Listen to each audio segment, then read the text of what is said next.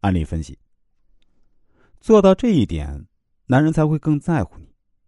今天有一位网友找到我来咨询，他是这样问：“老师您好，我听了您的节目，感觉很好，知道您是一位人生规划师，也擅长用易经方面的知识呢，来给大家排忧解难。我的情况是这样，我和老公啊是初中同学，工作后经由朋友介绍重新认识，我们两个呢都很老实，没什么感情经历，算是彼此的初恋。老公人品没有大问题，家境呢和我相当。”都是本地人，所以我才在相亲一年多后呢，选择嫁给他。可是现在我们刚结婚半年，我就想过几次要离婚了。我是个有自己事业的女人，经济独立，对公婆家也很大方，经常大包小包买礼物。但我老公完全不感恩，一副我这样是应该做的样子。更让我生气的是，每次我给娘家买点东西，他就不开心。我是我爸妈亲生的。又不是嫁给他就要断绝关系。现在仔细回想以前恋爱的时候呢，他对我就不够关心。准备结婚，婚纱都是我一个人冒着大雨去选的。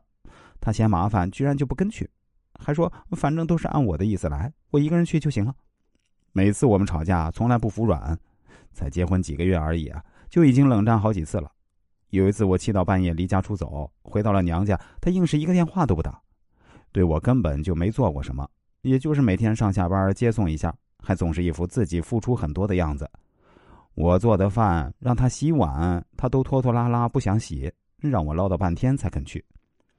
他从来不像别人的老公那样说什么甜言蜜语，更别提什么纪念日惊喜礼物了。七夕那天，朋友圈里都是闺蜜同事秀恩爱，我啥也没有。